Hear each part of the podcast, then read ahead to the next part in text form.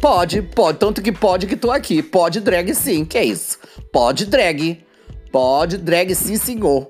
Eu, hein?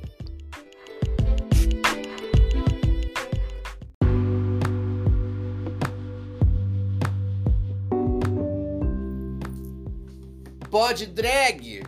Pode, meu amor. Tanto que pode que estamos na área que se derrubar é pênalti, meu amor. Tá pensando que birimbau é gaita? Tá pensando que travesti é bagunça? Não é não, hein? Nós não somos bagunça não, hein? Gente, sejam bem-vindos. Estamos aqui de novo a fazer o nosso pod drag. A, vamos ser distribuídos pelo Little Fires Nova York na pessoa do Marco da Costa, nosso querido amigo. Estamos aqui sendo é, dirigidos e auxiliados é, por Denilson Vieira. Então, dando início ao nosso pod drag da noite, nós temos hoje uma grande, uma grande convidada. É, ela é cantora, ela também é compositora, que ela não é uma qualquer, ela não é bagunça. e ela veio espontaneamente, foi convidada por nós para poder vir aqui. Nós temos um amigo comum que é o Julinho Rosenberg, que é o Júlio Luz agora. E aí, era Rosenberg, agora virou Luz. Daqui a pouco ele vira Light. Aí foi convidada por nós para poder vir aqui e vai ser entrevistada por mim e vai e vocês vão ter o prazer de ouvir nada mais nada menos do que Nana Kozak. Boa noite, minha linda. Boa noite, Lona. Que alegria, que alegria, que alegria. Muito achei, adoro. Sou fã demais da Lona, viu, gente? Uma alegria enorme estar aqui, um prazer sem tamanho. Você é sensacional. Obrigado. É bom saber que você está você tá gostando de estar aqui com a gente, porque a gente também adora estar com você. Que tu arrasa, mulher, tu é um escândalo. A minha pergunta para todo mundo que faz aqui, eu começo com uma, uma pergunta sempre básica. E essa pergunta é: como foi o, a, a, é, a, vida de Nana Kozak de, de criança? Como é que foi a adolescência, a, a, infância e a adolescência de Nana Kozak? Como é que foi? A infância de Nana Kozak era imitando a, a Gretchen. Eu imitava a Gretchen nos concursos de Miss quando eu era criança. O povo lá de casa já sabia que eu era estranha, que eu era esquisita, que eu era artistinha. Botava um, um, um colanzinho vermelho hum. e fazia os intervalos dos concursos de Miss que tinha na rua. Hum, hum. E imitava as frenéticas. O povo de lá de casa já, já sabia, já sabia que, a, que a criança era estranha. Já pegava vidrinho de shampoo escova pra, pra fazer dublagem, para cantar. Se fosse microfone. Se fosse microfone.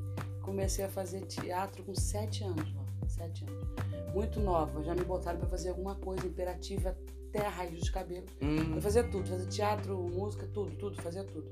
Escola, fui criada em Brasília, nasci no Rio de Janeiro, fui criada em Brasília. Hum. Morei em Brasília dos 2 aos 17 anos. E lá eu tive a oportunidade de fazer escola pública, mas uma escola pública diferente, muito maravilhosa. Quer dizer, antigamente era, né? Porque eu sou uma é, pessoa antiga na é, Terra. Hoje em é, dia que a é. escola, a escola pública tá sacaneada. É verdade. Mas tive a oportunidade de ter contato com arte sempre muito, muito nova. Hum. Mas tem uma recordação de que o dia que eu decidi Sabe aquele dia que o, a mosquinha pegou? Hum. Foi um dia que eu devia ter uns seis anos. Eu fui no Parque da Cidade, Brasília. É, no aniversário da cidade. E Oswaldo Montenegro estava fazendo aquele espetáculo dele chamado Dança dos Cílios. Hum. Eu era muito pequena, devia ter uns seis anos. E eu vi aquele o espetáculo e foi a primeira vez que eu tive a sensação de que eu não queria estar na plateia. Hum. Eu lembro disso muito forte, de que eu queria estar lá. Muito pequenininha. Hum. Já brincava, mas não tinha consciência. Mas muito pequena, eu, nesse dia eu tive a consciência de que eu não queria mais estar na plateia, que eu hum. queria estar fazendo aquilo que o, o, a minha casa era aquela outra que estava lá, o palco. Uhum. E aí investi a vida, a, a, adolescência inteira, fazendo teatro, cantando. Queria mesmo ser atriz. A cantora só chegou, só chegou depois. A música que me chamou pra, pra fazer, pra, pra ela. Agora, tinha uma cantora dentro de casa. Minha avó cantou. Minha avó cantou a vida toda. Só que a minha bisavó não deixou ela ser cantora. Minha avó chegou aí pra porta da Rádio Nacional, chegou a cantava belíssimamente bem para todo mundo, mas minha, minha bisavó não deixou porque disse que era coisa de Kenga, hum, ser cantora. Então época era. Mas a minha avó é o lá de casa. Então por isso que a minha projeção nunca foi ser cantora. Hum. Virei cantora depois, a minha projeção era outra, mas a veia artística, o, o bichinho da arte veio do, do, do, do DNA da minha avó. Hum. Todo mundo na casa é afinado. Todo mundo é afinado. Hum. Agora, só quem botou a questão da vida artística pra frente fui eu. Meu irmão também é musicista de, de banda de rock. Agora eu botei a história da, da cantora, mas eu só descobri a cantora mais, mais tarde, eu queria mesmo ser atriz. Mas a cantora veio depois, quando, quando fazer teatro é muito difícil, né? Você não faz em qualquer lugar.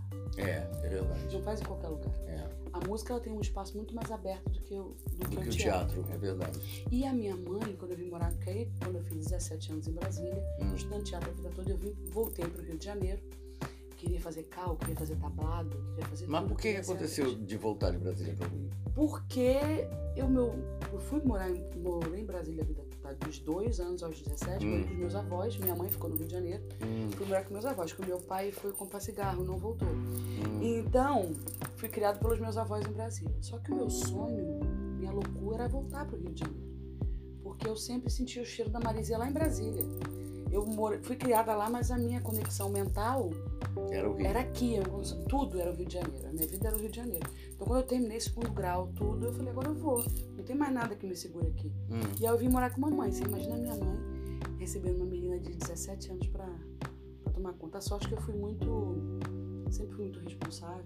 Sempre fui muito, eu sou uma pomba rolô, mas sempre muito responsável. Hum. Mas aí eu virei pra mamãe e falei que queria ser artista. Ela falou: ah, filho de pobre não é artista, não. Inventa uma outra profissão pra você e a gente vai fazendo a arte de outro jeito. Então eu tive que inventar uma profissão pra mim. Foi literalmente o que eu fiz. Eu inventei uma profissão pra mim. E aí, como não pude mais dar vazão pra artista, nas rodas de violão do, do pessoal do teatro, não sei o que, o pessoal prestou atenção na minha voz. Nossa, você tem uma voz bonita, você canta bonito. Aí eu prestei atenção na cantora. Então eu costumo dizer que é a música que me quis, não foi eu que dei, eu não fui atrás dela. Ela falou, vem que eu quero você. Hum. E aí fui estudar serviço social, sou assistente social, Hum. e aí cantava enquanto fazia faculdade. Quando acabei a faculdade, virei pra minha mãe e falei, mãe, agora eu vou ser artista. Acabei a faculdade. Ela, não, agora você vai fazer concurso público. E filho de pobre é funcionário público. Eu falei, tá bom. Aí continuei cantando nas rodas de violão, já passei na infância, né? Desculpa. Hum. Não, já vamos caminhando, imagina. É, fui, acabei a faculdade, passei no concurso público um ano depois. da faculdade. Nem estudei pro concurso. Inteligência emocional, digo que a gente tem a inteligência artística que a gente Uhum. tem, só que eu usei pra outra coisa. Uhum. Entrei pro, pro. Passei no concurso. Eu falei, mãe, agora já paguei o seu no concurso. Mãe, agora você espera o estágio probatório. Quando você tiver é, o estágio probatório direitinho, aí você vai ser artista. Eu passei a, a vida toda cantando, fazendo as coisas, mas só quando eu passei no concurso, acabei meu estágio probatório, eu falei, mãe, agora acabei o estágio probatório, agora eu vou ser artista. Ela falou, então vai, mamãe ajuda. Mamãe ajuda. Aí eu fui Hum. fazer escola de música. Hum. E aí as coisas todas. Eu comecei, na verdade, eu me, me joguei na arte mais tarde, já com 30 anos. Porque o restante do tempo eu estava fazendo todo o investimento para ter estabilidade, porque filho de pobre não é artista. Mas eu, mas eu hoje em dia eu beijo da minha mãe, porque não sei como é que iam ser as coisas, né, Lorna? Eu podia ser uma cantora famosíssima ou não, vendendo almoço para comprar janta. Uhum. Então agradeço. E hoje sou tanto artista como assistente social do mesmo tamanho, as duas existindo em mim e Hum. dividindo Um bom espaço. a cigarra e a formiga caminhando junto. Que Isso é maravilhoso, né? Agora, foi, foi bom a mãe não ter deixado. É igual o pai de Alcione. O pai de Alcione falou pra ela: Não, minha filha, aqui não vai cantar agora, não. Tu vai estudar primeiro. Ela se formou, se tornou professora pra depois vir cantar. É. Pago minhas. A, a- hoje em dia, hoje, a cantora e a assistente social pagam as duas, duas as minhas contas. Hum. Eu não, eu não, não é assistente social, não é hobby. Cantar pra mim não é hobby. É a minha. Vou dizer, minha alma é de cantora, mas Hum. eu, eu sou assistente social por profissão. E sou muito dedicada à minha profissão de assistente social. Sou, tenho muita seriedade. Mas não é a vocação. né? A vocação é, é ser artista. É ser artista, é ser cantora. Hum. Ser cantora é ser artista. Mas levo a minha profissão de assistente social muito a sério. Muito a sério, de verdade na minha vida. E as duas dividem as minhas contas, né? Aí É só glamour, amor. É, graças a Deus, né? Que dá pra ter glamour. Eu, imagina, se, se a assistente social não ajudasse, se uma tirasse da outra, imagina se uma tirasse da outra, que merda Tira que não seria. Elas caminham juntas. Eu digo que eu sou assistente social até às 18. Às 18 horas eu boto o glitter, o cílio postiço, pego meu microfone você, Artista, você é artista. vai ser cantora. E olha, as duas são muito boas, porque eu já vi você em ação como assistente social e já vi você em ação como, como cantora. As duas são babado, babado. Pra quem. Vocês vão ouvir ainda, porque hoje ela ainda vai cantar aqui com a gente, vocês vão ouvir. Vocês vão ver só. Ela é babado, meu amor. Ela é babado e muita confusão. E. e... Como assistente social, era, era, era a pergunta que eu queria fazer. Como assistente social, como é que você está sentindo o nosso, o nosso mundo nem, nem, nem por causa da pandemia, mas o nosso mundo agora. Como é que você, como é que é ser um assistente social num país de terceiro mundo como o Brasil? E no Rio de Janeiro, que é um lugar onde vem muita gente migrando de outros lugares para o Rio de Janeiro, que acham que aqui ainda tem essa coisa de achar que o Rio de Janeiro é o melhor lugar do mundo, o melhor lugar, o lugar mais maravilhoso, em que tudo pode e que tudo é maravilhoso. Como é que é para você? Como... Vou dizer para você, Lorna, que, que a... os dias vão passando os dias vão passando e, e a, as duas pontas cada vez mais, mais, mais duras ou mais brilhantes. Ao mesmo tempo que a vida está ficando cada vez mais difícil, as pessoas estão empobrecendo cada vez mais, hum. a situação educacional, não digo a situação de saúde nem tanto, mas a situação educacional e a situação financeira das pessoas cada dia mais, mais difícil. A gente passou um período no Brasil que estava tudo muito maravilhoso uhum. e agora a gente despencou, é. né? A gente despencou. É, vou dizer para você que os monstros todos saíram do armário, então assim, politicamente, socialmente, pra gente agora tá muito difícil. Uhum. Porque os monstros todos que estavam. A gente tava, passou tanto tempo a doutriná-los, eles, eles saíram da, saíram da, da, toca. Da toca e estão querendo nos, nos, nos, pegar. Agora, o Rio de Janeiro, vou dizer para você, eu atendo no meu trabalho muita gente refugiada, ainda vem muita gente pro Rio de Janeiro. E refugiados não são refugiados de fora do Brasil só, refugiados brasileiros, uhum. pessoal que vem do ainda o Rio de Janeiro ainda causa nas pessoas esse esse glamour todo. A gente ainda é cidade maravilhosa, é. mas vou dizer para você que é muito difícil. O dia é muito difícil. As pessoas ainda têm. A gente tem no Rio de Janeiro é, aquela música da Fernanda Abreu, uma cidade de cidades misturadas. A gente uhum. tem muita gente analfabeta sem documento na cidade do Rio. Então a gente precisa muito, de muito mais investimento no, no social. Agora, vou dizer também a pandemia me assustou muito na outra ponta. Como tem gente solidária. É assustador. Como tem gente ruim, mas tem muita gente solidária. Tem. Muita gente. É verdade. A gente conseguiu fazer muita coisa durante na, na pandemia de ajuda das pessoas. As pessoas, as pessoas ainda. E não é aquela história de, de nuvem no céu, não, de pedacinho de nuvem. Hum. Não é. É de ajudar o, o, o outro mesmo por, por empatia. Eu vi. Eu vi muita gente ajudar o outro por, por empatia. Não é só para conquistar um, para ficar bonito na fita com Deus, não, sabe? Uhum. Eu vi, eu vi muita gente empática. E vi muita gente que pode jogar no penhasco que não faz a menor, menor diferença. Só não pode gastar saco plástico para não perder o saco. eu digo muito isso. Não pode Mas, saco plástico é. para não perder o saco. Com certeza. Mas, assim, mas o Rio de Janeiro ainda é uma, ainda é uma, uma, uma coisa muito misteriosa. Uma cidade muito bonita, ainda chama demais as pessoas e a gente ainda tem essa é. história. Agora aumentou demais a população em situação de rua. Muito. É, eu tenho visto isso. Toda quarta-feira, quando eu faço a, a, distribuição das doações e alimentos, é um, a população aumentou demais, demais, demais, demais. E, eu fico assustado com o quanto de gente já está lá. E, a, e, a, e, essa história da, da tecnologia foi, teve uma coisa vantajosa para gente. As coisas que ficavam escondidas estão aparecendo. Então a gente tem que montar estratégias maiores. Hum. A violência contra a mulher sempre aconteceu. Sim. Mas agora ela é mais, ela é mais visível por conta de meio de comunicação. É. A homofobia, o racismo, todas as, as, as, as mazelas hum. da, sociedade por conta da, da tecnologia, da internet, agora elas aparecem. Uhum. Então, assim, em certa medida, eu acho que a gente quer uma oportunidade maior para a gente se organizar para vencer. Hum. Mas ao mesmo tempo você tem é, é mais aviltado, né? mais co cotidianizado, mais público essa história das dores do, do, do mundo. Né? Eu acho que é difícil a beça, mas a gente tem mais armas para enfrentar, eu acho. É, as armas a gente até tem, temos a lei também, mas infelizmente entre, entre você ter as armas e a lei e a coisa acontecer de fato, existe aí um hiato muito grande, né? Até as pessoas, até, até as pessoas realmente se sentirem é, é, à vontade. Porque no Brasil tem um problema sério que eu, que eu vejo sempre, é as pessoas achando, não, se, se tem dinheiro, não é preto, não é gay, não é, não é viado, não é gay, não é preto, não é mulher, não é, não é favelada, não. É, tá num degrau acima, porque tem dinheiro. É então, assim. mas não é assim. Não é assim. Não é, não é. Não é Nós somos nivelados por tudo, por tudo, sempre por baixo, não tem Não, jeito. não é o dinheiro que vai, não, porque você não. Você pode ter dinheiro, você continua dentro do processo todo de preconceito e discriminação, você continua sendo negro, continua sendo mulher. Sim. Não é o dinheiro. Não, mas é a própria pessoa que não se vê como tal. Ah, Você vê discurso de pessoas que são negras, são homossexuais, são LGBTQI, e tudo mais, são mulheres e são até pobres, e que não tem esse discurso de, de, de- de pé no chão. Se acham diferentes. Você não vê esse homem do Palmares, da Fundação Palmares, que ele diz que, que ele se sente branco. É um pobre coitado. O problema foi o que eu estava vendo uma pessoa dizendo. é, a minha sorte, a sua sorte é que o senhor vai sempre levantar, acordar todo dia, vai se olhar no espelho e o senhor vai ver que o senhor é negro. mas, mas eu acho, mas isso. na- Foi Solange Nazaré que falou isso. mas a, a- Eu acho que isso não- ainda é um pouco de, de. De exceção. Ainda tem muita gente que tem. que tem noção de quem é, sabia, Lorna? Porque a gente não tem muita voz, muito espaço, e eu acho que a internet pode ajudar a gente. Sim.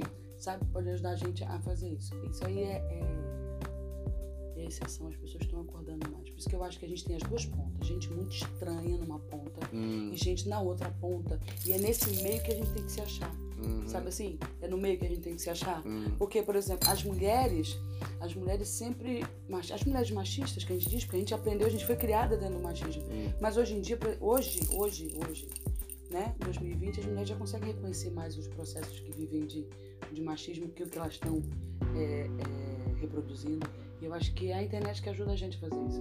É, A televisão, a internet virou um negócio louco. Então a gente tem que se aproveitar demais dela. é. A internet virou uma terra de ninguém, né? É terra de ninguém, mas tem alguém também lá. É, É, a gente tem que achar os nossos, os nossos é, parceiros. É. Quem que a gente pode fazer as coisas. Por isso que eu tô aqui com você, bonita. Por isso que a gente tá se, se juntando. A gente não é um qualquer. Gente, nosso pod drag, a primeira parte, tá chegando ao seu final. Vou dar um breakzinho aqui, mas já já eu estou voltando com a minha colega, cantora, compositora e atriz, que também é atriz. Nada mais, nada menos do que essa figura deslumbrante que eu gosto de paixão, Nana Kozak. Vamos lá mais, dá um break aí, meu colega, pra gente poder fazer a segunda parte.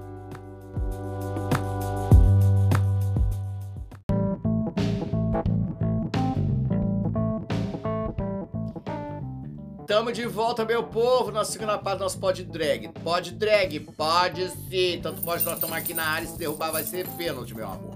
Estamos aqui através, sendo distribuídos através do Little Fire de Nova York, pelo nosso querido Marco da Costa, e subsidiados aqui, dirigidos por Denilson Vieira, que não é um qualquer também, não é bagunça, não é travesti, não é bagunça. E já tá comendo um pedaço de bolo, teve aniversário hoje aqui de uma senhora de 87 anos. Ela veio 80, 87. 79? Não, 84. é de 79 anos, 79. 79. Então, voltando aqui, eu tava conversando, vamos voltar a nossa conversa com o Nana. Nana, minha colega, fale-me de uma figura que eu acho, uma, acho não, eu, eu vejo, já vi e vejo, que é uma figura ímpar. Você falou dela aí no início e ela precisa, ela tem que ter um capítulo também aqui com a gente. É a sua mãe. Fale de- Fale-nos de sua mãe. Aquela figura engraçadíssima que é a sua mãe. A minha mãe, eu tenho, eu, eu- uma vez eu fiz terapia, eu falei pra terapeuta que eu não, eu não tenho pela minha mãe amor de, de filha pra mãe. Eu sou apaixonada por ela. Eu tenho paixão por ela. Hum. Quando eu era criança, eu me lembro direitinho, porque eu não fui criada por ela, ela ia duas vezes por ano assistir a gente, assistir, ó, visitar a gente. Eu lembro de eu, de eu lembrar do cheiro, sabe assim? Hum. Eu sabia que ela estava chegando, o cheiro da minha mãe estava na minha mão. Eu tenho pela minha, minha- pela minha mãe muita admiração, orgulho. Eu digo que eu não preciso buscar na minha vida minha alma gêmea, porque eu nasci do ventre da minha alma gêmea. Hum, hum. Ela, ela, é- eu tenho muito orgulho, muito, muito orgulho. E ela é uma pessoa muito divertida. O pessoal me acha engraçada, divertida, porque não conhece minha mãe, né? E é uma mulher de muito trabalho. Laranja não cai longe do pé, né? Não, não cai não. Não cai não. Tô falando, cai, sou a herdeira da música de minha avó e herdei a alegria de viver da, da, da minha mãe. O matriarcado lá em casa é, É forte. é forte. Mamãe é minha paixão, dona Dagmar. Dona Dagmar, sou muito apaixonada por ela, minha apaixonada mesmo. Hum. Apaixonada mesmo. Ela tá agora com. Não vou falar a idade não. 68. Ela está com 68 anos, parece uma menina, hum. muito menina, muito, muito, muito feliz. Eu acho que essa história de, de de gostar de viver faz a gente faz. Viver faz muito, faz você vê, você vê com qualidade de vida. Um dia desse me mandaram um vídeo de pessoas que estão na terceira idade com 60 70 80 anos. São quatro pessoas que eles fizeram um, um vídeo. Menino um, um, faz voo a outra corre a outro faz natação o outro faz um menino é um babado. O povo gosta de viver. Você tem que saber envelhecer com com, com, com harmonia com, com vida com vivacidade. Envelhecer você vai envelhecer sim por fora fora. Mas você tem que ter qualidade de vida. A minha mãe é mais jovem do que gente vai pro samba, eu sento, ela continua sambando, bebendo. Menina, agora no, no na, na, pandemia, no dia das mães, no, no, aniversário dela, no mês de maio, eu mandei entregar é, pra minha mãe de presente cerveja. Não mandei presente pra ela, não. Mandei ah, é cerveja. cerveja. Mandei cerveja, engradado de cerveja pra entregar pra mamãe. Porque ela, não, tô aqui sozinha no isolamento, que ela ficou isolada na história. A gente é de candomblé.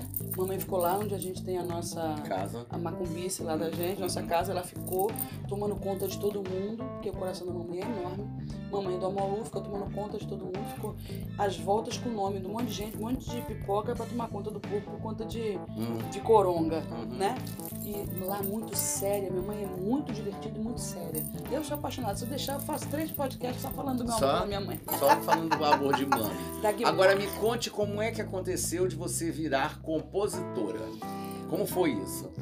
Virar compositora foi de frequentando Casa com a Música. Com a Música é o Sindicato Nacional dos Compositores, que fica na Lapa.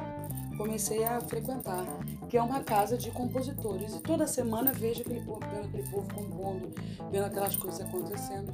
Cheguei para um compositor e falei assim: Augusto Bapt, faz uma música para mim, para eu cantar.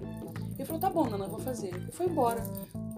Quase um mês depois encontrei com ele e falei: Falei, Bapt, cadê minha música? Vai fazer minha música, não? Ele falou: Nana, senta aqui que eu não vou fazer música para você você vai fazer a música comigo, a gente vai fazer a música. Eu falei, tá maluca?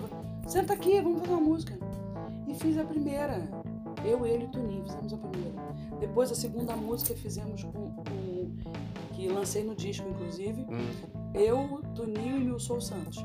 Agora com as meninas do movimento das mulheres sambistas, porque eu rodo mais do que má notícia, né? Eu me envolvo com todo mundo. É, você, para, você para em tudo quanto é lugar, igual pau de enchente. vai batendo, vai parando. Sou voluntária do Grupo Arco-Íris, sou assistente social, movimento das mulheres sambistas, milito no Morrano de Rancenismo, faço um monte de coisa, canto, danço, sapateio, como diz um, uma amiga nossa, é modelo manequim, manicure e meretriz. Hum, muito franca. muito franca. Mas, então, essa história eu comecei a fazer uma agora junto com as meninas do movimento das mulheres sambistas. Estou fazendo outras canções com as meninas. Semana passada fiz uma letra, mandei para o compositor, ele já botou música. A história é você parar, sentir. Ele falou: não, você tem total condição de, de, de fazer música. Você é cantora. O cantor ele compõe junto com, a, com, com o compositor. Quando você interpreta, você está compondo junto, dando a sua marca. Tanto é que as canções aparecem por aí, ah, a canção é da Alcione, a canção é tipo, não, não é, foi a Alcione que fez. É. Mas ela deu a marca dela. A marca dela. Ela deu a marca, é. ela deu o processo dela de, de colaboração com a, isso, com a composição. Com a, com a, com a composição. Que a interpretação faz isso. É. Se você é capaz de fazer isso, você é capaz de sentar e compor. Eu botei no início um ou dois versos, depois eu fiz melodia, agora já fiz letra inteira. Ou seja, e aí eu falei, ah, gente, não vou me chamar de compositor. Falei assim, Nana, fez uma música, já é compositor. Fez uma música, já é compositor. Porque você já está pensando a música em outro processo. E agora eu tô danada, escrevendo um monte de letra, fazendo um monte de coisa, eu tô virada no giraia. E na pandemia serviu pra isso também, né? Muito. Pra ficar em casa pensando nas letras que tu pode fazer. Pensando nas coisas. Escrevi muito, escrevi muito, falando. E engraçado, Luana, pensei que fosse fazer música de amor, de coração.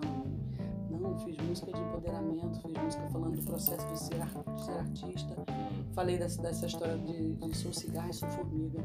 Né? Hum. Essa, sou geminiana, então na verdade tem umas oito mulheres aqui. Hum. Então tem espaço. Rogéria, geminiana também. Tem um espaço corporal, que sou uma mulher grande, hum. e mental para ser várias. Né? E aí, falar dessa história, sou muito feminista, tenho meu trabalho todo ligado com a história da, do trazer a mulher para a luz, para a cena. Então, compondo e falando muito nessa, nessa onda da, da, da minha orientação sexual, de ser mulher, de estar no mundo, sempre com a minha religiosidade. Então, estou caminhando nessa história do, do não só a palavra até que tá gasta empoderamento, não é empoderamento. É saber posicionamento. Posicionamento. Eu acho que empoderamento, é, o posicionamento é até melhor que empoderamento, né? Tem gente que acha que é empoderada, mas não se posiciona. É, é uma, vai para lá, vai para cá, vai para lá, vai para cá. Totalmente posicionada. Posicionadíssimo, eu acho maravilhoso, mano. Tem que ser assim mesmo.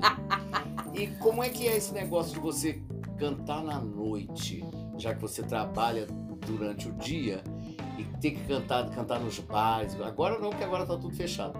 Mas cantar em bar, logo, logo dizem que vai abrir, né, que vai entrar a terceira fase da, da prefeitura e já vai abrir. A partir do dia 16 já vai ter lugares que vão poder abrir. Que os artistas, os artistas não escutem, porque tem muita gente que eu adoro cantar à noite.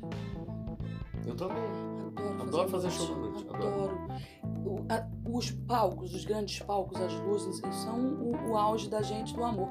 Mas eu adoro, Lorna, cantar pra, pra aquele, aquele casal que tá beijando na boca. Hum. Ali, sabe assim? Eu poder interferir no, no, no, beijo da boca daquelas pessoas. Hum. Tô sentada aqui, can, tô cantando, tô, tô sabendo quem tá brigando, quem é o início de namoro, quem marcou pelo Tinder. Sei tudo. Hum. Quem tá terminando um relacionamento, quem só saiu pra jantar porque tá marcando no casal. o, o, o tá marcando ponto ali naquele, naquele relacionamento. Essa relação com o público, de olhar no olho das pessoas. Porque no palco a gente tem uma história, mas quando a gente está né, nos pequenos espaços cantando na noite, hum. a gente tem essa história que eu adoro, que cantar olhando dentro do, do, do, do olho e prestar atenção do, qual é a, a, a interferência que o que a gente faz tem na, na vida das pessoas. Isso é maravilhoso. Cantar, e aí eu descobri na cantora a possibilidade de ser atriz, de entrar no coração dela gente não sabe. Tá falando com você hoje. A gente, quando é artista, não tem noção do que a gente causa nas outras pessoas. É. E quando a gente faz música, aquela letra, aquela forma que a gente faz, aquela melodia, penetrar no coração do outro, estar perto para ver, isso é uma experiência sem tamanho. Eu adoro cantar na noite. Eu sou uma mulher da madrugada. Se eu pudesse, eu não dormia. Vou ser sincera. Se eu pudesse, se o meu corpo deixasse, eu não dormia. Eu só ficava acordada para beber tudo que a... o mundo tem. Mas tem que dormir, né? Vocês não dormir mesmo que não vai aproveitar porra nenhuma. tem que ter sinapse cerebral, tem que fazer sono REM pra, pra ter hormônio. Mas eu amo estar tá vivo. Eu também. Eu, eu acho que eu sou igual a Hebe. A Hebe dizia que ela, tinha, ela não, não tinha medo de morrer. Ela tinha peninha de deixar tudo isso aqui, deixar de ver essas coisas. Mas eu, eu, eu, pode rasgar uma seda. Eu tenho uma, eu tenho uma, uma admiração enorme por você, o tamanho da sua vivacidade. Não vou, não sei, você pega essa história, não. Você passa esse tamanho dessa vivacidade. Isso é muito maravilhoso de ver. De não precisar de um entorpecimento para em viver, né? Eu, né, eu, eu, sempre eu, eu já começo meu dia agradecendo, né? Porque eu acho que a gente tem, antes de mais nada, a gente tem que agradecer. Tudo na vida é, é, é agradecimento. Ontem, por exemplo, eu fui fazer, me convidaram para fazer um, uma, um, uma entrevista. Eu fui fazer a entrevista, foi com 100 reais no bolso. Saí da entrevista, já tinha ganhado mais dinheiro para poder pagar meu Uber. Ainda pagaram meu Uber. Me deram a mais. Quando eu cheguei numa das casas noturnas que eu, que eu trabalho, que reabriu, só uma, reabriu. Quando eu cheguei lá, quando eu me esperou uma pessoa que já não me via um tempão, pá! Bateu o martelo, pá! Me deu mais uma coisinha. Menina, cheguei, fui para casa com três vezes mais, quatro vezes mais do que eu tinha no bolso. Ó. E, e só porque foi viver, né? É, entendeu? Não disse não. A pessoa me ligou da casa e falou assim: Lona, não tem dinheiro para te pagar o teu cachê, porque o rapaz que, que, que é seu patrocinador, ele não, não consegui falar com ele, mas se você vier, eu te ajudo no Uber. Eu falei: Ah, tudo bem, não tem problema não. Já estava maquiado, já, já tinha feito mais cedo, e para lá não ia custar nada. Eu fui. Acabou que ganhei muito mais do que se eu tivesse ficado em casa, se eu tivesse falado que não. Eu, eu sou muito pedular, gasto muito dinheiro, mas tenho a minha facilidade para ganhar por conta desse tipo de comportamento. Hum. Lorna, de estar tá aberta para todas as possibilidades da vida. Eu também somos, né? Me chama que eu vou. É. Eu vou. Mas a gente só vai se chamar. É. Se não chamar, a gente não se oferece. Eu digo sempre pro povo. Eu até falei na entrevista, eu falei, gente, o povo tem uma mania feia de, ai, você não aparece. Não, se você me quiser, você me chama. Se você não quer, você não me chama. Esse cachorro é que entra na igreja que a porta tá aberta. Mas não é? Ah, me chama, eu tô lá. Não é? Me chamou, a gente vai. Agora não chamou foi, porque não me quer. Você já foi belíssima pro aniversário meu, chegou toda, fechou a festa. Eu falei, não, você vai no aniversário muito Muito, meu Deus, será que Foi lá na? Tiradentes, não foi? Foi, meu naquele- aniversário de 40. Isso, isso mesmo. Foi naquele lugar do segundo andar. Isso, na verdade, não foi você. Vocês chegaram de, de corda de caranguejo, né? Só pra fechar a minha festa, né? Fechar, abalar É, tudo. foi. Denilson, Almir e eu, né? França, você e Pedro vestido de Lady Gaga. Pedro de Lady Gaga. É verdade. Lady Gaga depois te- ficou até deprimida depois que soube disso. Lady Gaga chorou horrores depois que soube que Pedro tava vestido de Lady Eu Gaga. chamei vocês foram. Pra mim foi uma, uma. Eu sou muito sua fã, né? Muito sua fã, muito, muito, muito. Fã de, de Almir. Eu agora, podendo estar, sabe assim? Hum. Sentada na cadeira, conversando, isso é muito chique. Por isso que eu digo, viver uma- é um negócio muito maravilhoso. De a gente poder sentar e bater papo com quem você é fã, isso é muito É, maravilhoso. você sabe que é uma coisa engraçada? Que eu, eu me lembro que o que você tá falando aí, eu me lembro que eu via na televisão a Neuza Amaral fazendo novela. Um belo dia, a Neuza Amaral subiu no meu palco, ficou minha amiga, de me dar roupa dela e tudo. Então é a partir desse, desse momento eu percebi que só uma coisa pode nos unir, é a arte. A arte nos leva a lugares inimagináveis e nos, nos faz adentrar lugares, e não é porta de delegacia, não, hein? São lugares que nós nunca pensamos na nossa vida que nós fôssemos entrar. E através da arte, nós entramos pela porta da frente, prestando serviço, mas pela porta da frente. Então é a arte que nos une. E de conhecer gente tão importante. É, é. Importante assim, não é importante porque é. Não, É fulano de tal, não, é porque é importante como Gente pessoa. importante, é. É, Gente que tem que, que o mundo gira porque a pessoa tá lá. sim. Sabe assim? Eu tenho essa, essa, essa alegria na, na minha vida. Poder ser artista é muito bom. Agora mesmo vai ter um negócio do, do Canal Brasil, que segunda-feira vai ser a estreia do, do meu filme no Canal Brasil, né? Aí o menino pediu, ah, lá umas pessoas, eu queria saber, não sei o quê. Tem o telefone da Alcione? Eu falei, vou te dar o convencional da casa dela. Ligou, aí o menino me retornou, ah, Lorna, ela falou que não vai poder, porque ela vai fazer, vai poder no dia ser entrevistada por você, porque não sei o que, não sei o que. Eu falei, ah, tudo bem. Quando eu menos espero, a irmã dela mandou, ela fez um vídeo convidando as pessoas para ver o filme. Olha que maravilha. Você, No Canal Brasil? Alcione, não pede, não pede o, o né? Não, muito pelo sendo- contrário. Mesmo sendo sua amiga. É. E é isso, eu respeito pela artista, do, do- da envergadura que é, mas sabe que é amiga, que dá a mão, toma café junto, É, que é. bate um papo. Denilson tá de prova, que ela chamou a gente, nós já passamos Natal e Ano Novo na casa dela. E aí você vê, fomos fazer um espetáculo lá no- no Teatro de Copacabana, Sala Baden Pau. Antes da gente subir no palco, eu sento numa cafeteria e bato um papo, se toma um cafezinho com o Washington, batendo papo, as, as finas, chique, entendeu? Depois nós fomos, na, na- nós fomos tomar café ali no, no Mundo Verde, ali do lado. Isso, fomos tomar um café, batendo Isso, um papo glamorosíssimos. Isso. Depois fomos subindo, fomos pro palco pra fazer show. Isso, é verdade, é verdade. A vida é isso, né? Naninha, meu amor, chegamos ao final do nosso segundo, Ah. nossa segunda parte do podcast Drag. E eu queria suas considerações finais para a noite de hoje. Considerações finais é dizer que eu, eu sou uma, uma mulher de muita sorte na minha vida, porque ando, como diz filha ande bem acompanhada. Eu ando bem acompanhada, eu sou obediente à minha mãe. Você percebeu que eu sou uma pessoa obediente. E Uhum. dentro da obediência que eu tenho à minha mãe, aos meus orixás, às minhas, às minhas convicções, eu me considero uma mulher muito feliz de estar aqui com vocês, nesse espaço, perto de você, é, sendo entrevistada pelo ano Oscar, babado, confusão, gritaria e manifestação. Estou muito feliz. Axé nos nossos dias. Tô, estamos juntos de novo. Porque misturada e separada nos meninos. Diluída não separa, também acho. Gosto muito de diluída. Gente, agora vai ser meu babado. Estamos diluídas, hein? Te mete! Beijo! Beijo, gente. Até daqui a pouco. Já já a gente volta para a terceira parte, tá? Beijo.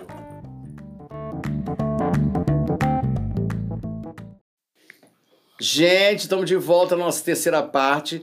E geralmente essa parte é a parte que eu canto, só que hoje eu não ia deixar uma cantora vir aqui, cantora e compositora, e ela sair daqui sem cantar comigo. Obviamente que não. E ela vai fazer, vai fazer, é, nós vamos cantar duas músicas, e uma delas é uma composição dela, que ela fez junto com. Junto com o Milson Santos e Toninho Vilas. E meus temos parceiros. acompanhamento de. Aline Colombani e Rafaela Ives, minha banda perfumada Minhas Mulheres Maravilhosas. Pronto. Então vamos lá, nessa homenagem ao Xum, E aí, esperamos. E aí? de Nana Kozak.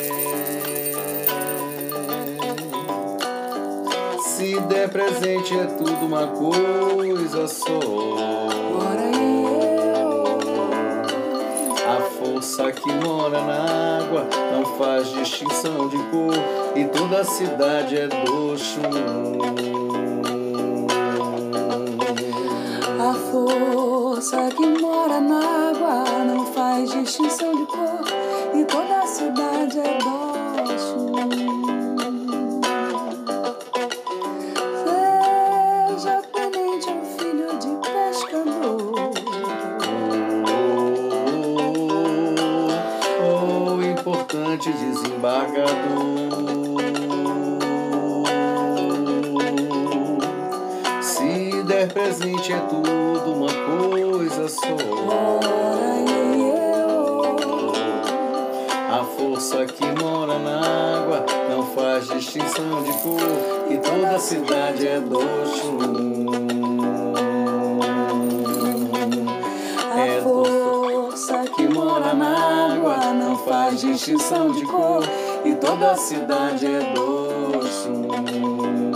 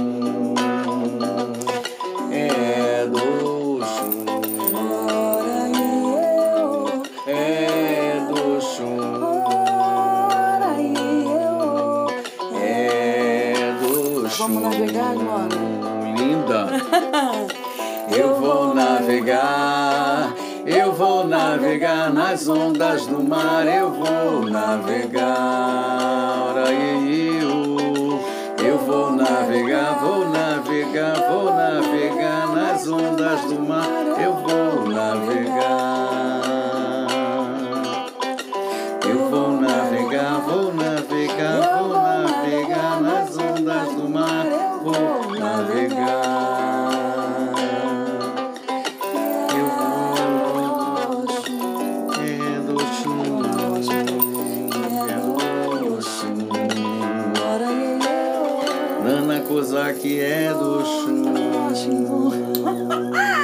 Peraí, esperamos o Iê, ela roubou banho minha mãe. babado, babado e confusão. E agora vamos cantar uma outra música que essa agora foi uma música que foi muito famosa na voz de Fafá de Belém. Fafá de Belém. E eu tive a ousadia, como diria um bom baiana, ousadia de gravar no meu disco e regravar. Mar Menino ficou lindo, lindo, lindo. Eu adorei. E ficou na sua voz, ficou deslumbrante. Vamos lá então, maestro. Foi assim.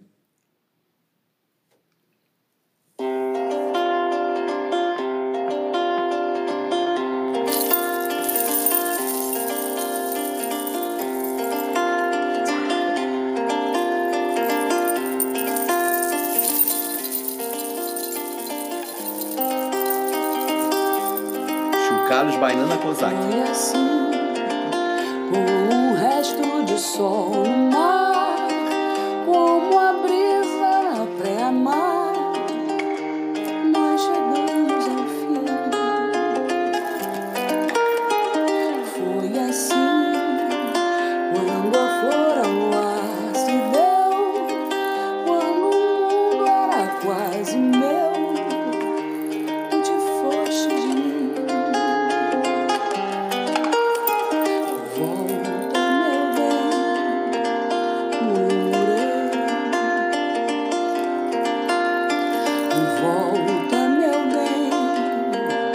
也不轻。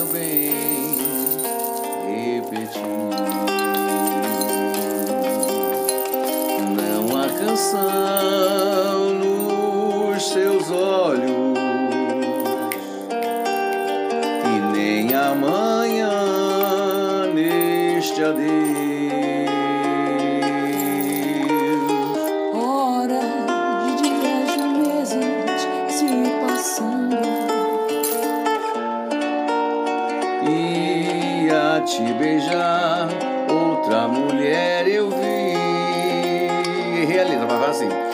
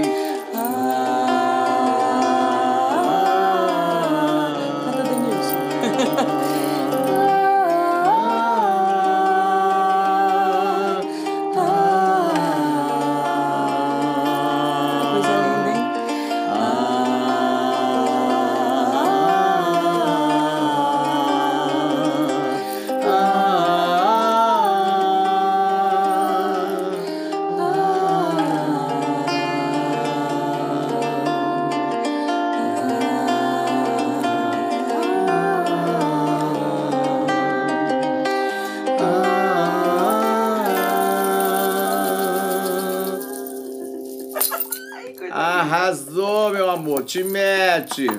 Tá? Acabou a terceira parte. Com participação especialíssima de Nana Kozak. Axé! Tamo na área. Vamos lá, meu colega. Beijo!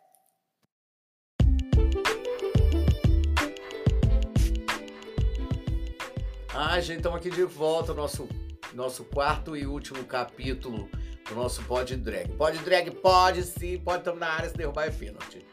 Ai, ai, Nana Kozak hoje arrasou, né, menina? Olha, fez três blocos comigo, agora ela foi embora, aí agora eu vou contar a nossa historinha. Menina, eu fui lembrado ontem que eu fui dar fazer uma entrevista, aí o rapaz estava me falando é, é, o que, que eu podia falar da noite, uma coisa engraçada que aconteceu na noite. Eu contei uma história que foi muito engraçada. Eu, eu, eu, eu tava trabalhando na Boate Encontros, em Copacabana, e aí inaugurou a Leboy. Só que o dono da Leboy, o Gilles, eu já o conhecia quando ele veio pro Brasil a primeira vez. Quando ele veio a primeira vez, ele ainda era turista e eu já era a bicha do leque do Sóton, que era a boate, a única boate que tinha de, de, de, de movimento no, no, em Copacabana no Sóton. E aí ele ficou muito amigo meu, e aí até quando ele voltou para Paris, ele perguntou o que, que eu queria, porque ele ia voltar pro Brasil de novo. E eu, perguntei, eu pedi a ele um disco da Dalida, ele me trouxe um disco, ainda era disco, nem a CD não tinha. Já não pensava nem ter CD ainda. Aí ele me trouxe, tá?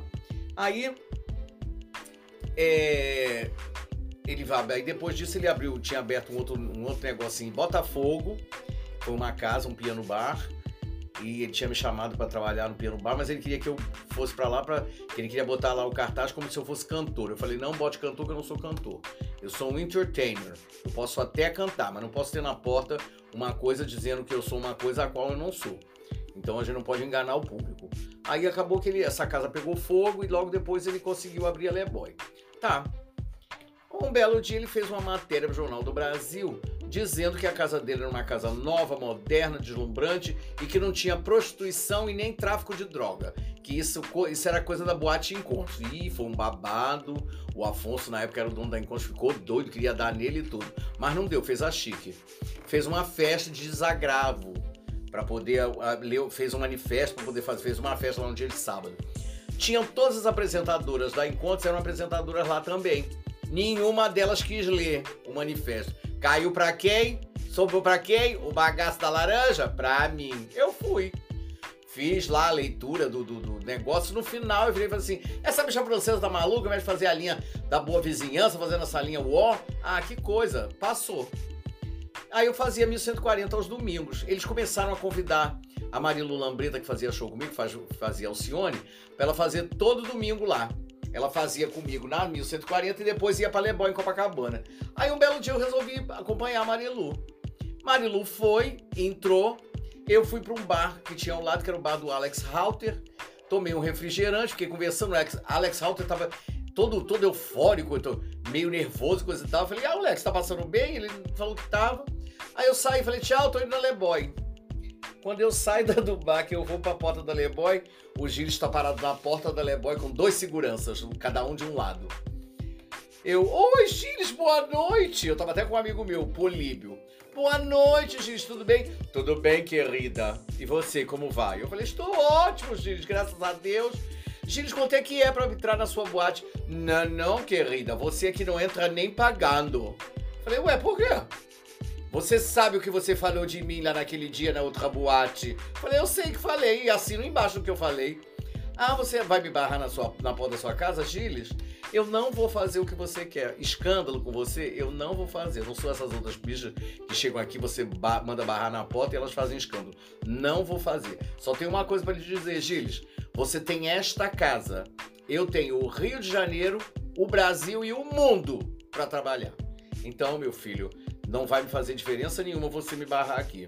Fique à vontade. Até logo, boa noite, passar bem fui-me embora. Não passou um mês. Eu tô fazendo. A Encontros fechou para obras e o, o Afonso colocou os artistas para fazer na Doma, que era onde, onde era erótica. Trocou de nome, virou Doma e nós vamos fazer lá.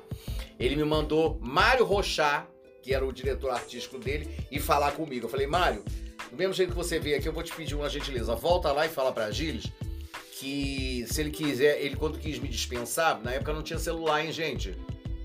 Era uma época que nem celular a gente não pensava em ter. Falei, é, se ele pensou em me dispensar, ele, ele me, me, me barrar, ele me barrou na porta da casa dele, não mandou me avisar, não. Se ele quiser falar comigo, ele que me ligue para mim e marque uma reunião. Logo depois o Gilles me liga. Toca meu telefone, eu, alô, alô, Lorna. Eu falei, oi, quem é? É Gilles. Eu vou, oi, Gilles, tudo bem? Lorna, eu tenho a melhor casa do Brasil e você é a melhor. Nós temos que trabalhar junto. Eu falei, não adianta me falar com, por telefone. O negócio é cara a cara. Tu, na hora de me barrar, tu não mandou, tu barrou, me barrou na, na cara dura. Se quiser me contratar, tem que sentar, fazer uma reunião comigo, para conversar contigo. Botar tudo em prato limpo. Aí marcou uma reunião, ele morava na Rui Barbosa, ali, em Botaf... ali na praia de Botafogo. Fui lá, fui com uma amiga minha, fui lá. Uma amiga minha, ainda levei uma bicha, amiga minha. Ela trouxe de. de pra, pra ser sua. É, como é que é o nome que dá, gente? Cúmplice não, como é que é o nome? Pra ser. É, ah, pra vir, pra, pra, vir pra, pra assinar embaixo. Eu falei, não, eu trouxe porque ela veio me trazer de carro, eu não ia deixar a bicha lá embaixo e subir sozinho. Aí, conversando coisa e tal, fechei o cachê, falei tudo tinha que falar, aí fui lá trabalhar na, na, na Leboy. Aí eu virei pra ele uma época e falei assim, Gilles, é uma besteira você fazer isso na, na porta também, eu esqueci de falar. Eu tinha falado pra ele na porta. Eu falei, meu filho, o Império Inca acabou. O Império Maia acabou. O Império Romano ruiu. Você acha que o Império Lascar não vai ruir? Não vai acabar? Hoje em dia, cadê Leboy? Cadê Gilles? Que ninguém sabe onde anda. Não sabe se está no Brasil, se está fora, onde, onde tá. Eu sei onde eu tô. Tô aqui, fazendo meu trabalho, fazendo até meu pod drag. Tô fazendo fazer filme, fiz filme, fiz pod drag, faço show, faço um monte de coisa. Então a gente não tem que ter cuidado que a gente faz com as pessoas, porque o mundo dá a volta. E na volta que o mundo dá, meu amor, se você não tiver em pé, se você tiver um labirintite, tu cai. Esse é o problema. A gente tem que saber sempre onde a gente pisa e como a gente pisa. Porque senão é babado. Tem horas que quando você menos espera, você leva uma burdoada e não sabe por quê. Mas é porque alguma coisa você fez, nada é por acaso. Mas essa foi a nossa história, mais uma história de Lorna Washington. Gente, estou esperando vocês segunda-feira no canal Brasil, às 19h30, vai passar o meu filme, Lorna Washington sobrevivendo a supostas perdas. Tá bom? Então já está, quem tem o Now, já está no Now, agora nessa plataforma mas segunda-feira é que vai passar no Canal Brasil, tá bom? Beijo para vocês, um beijo para todos. Tchau, gente. Obrigado. Beijo.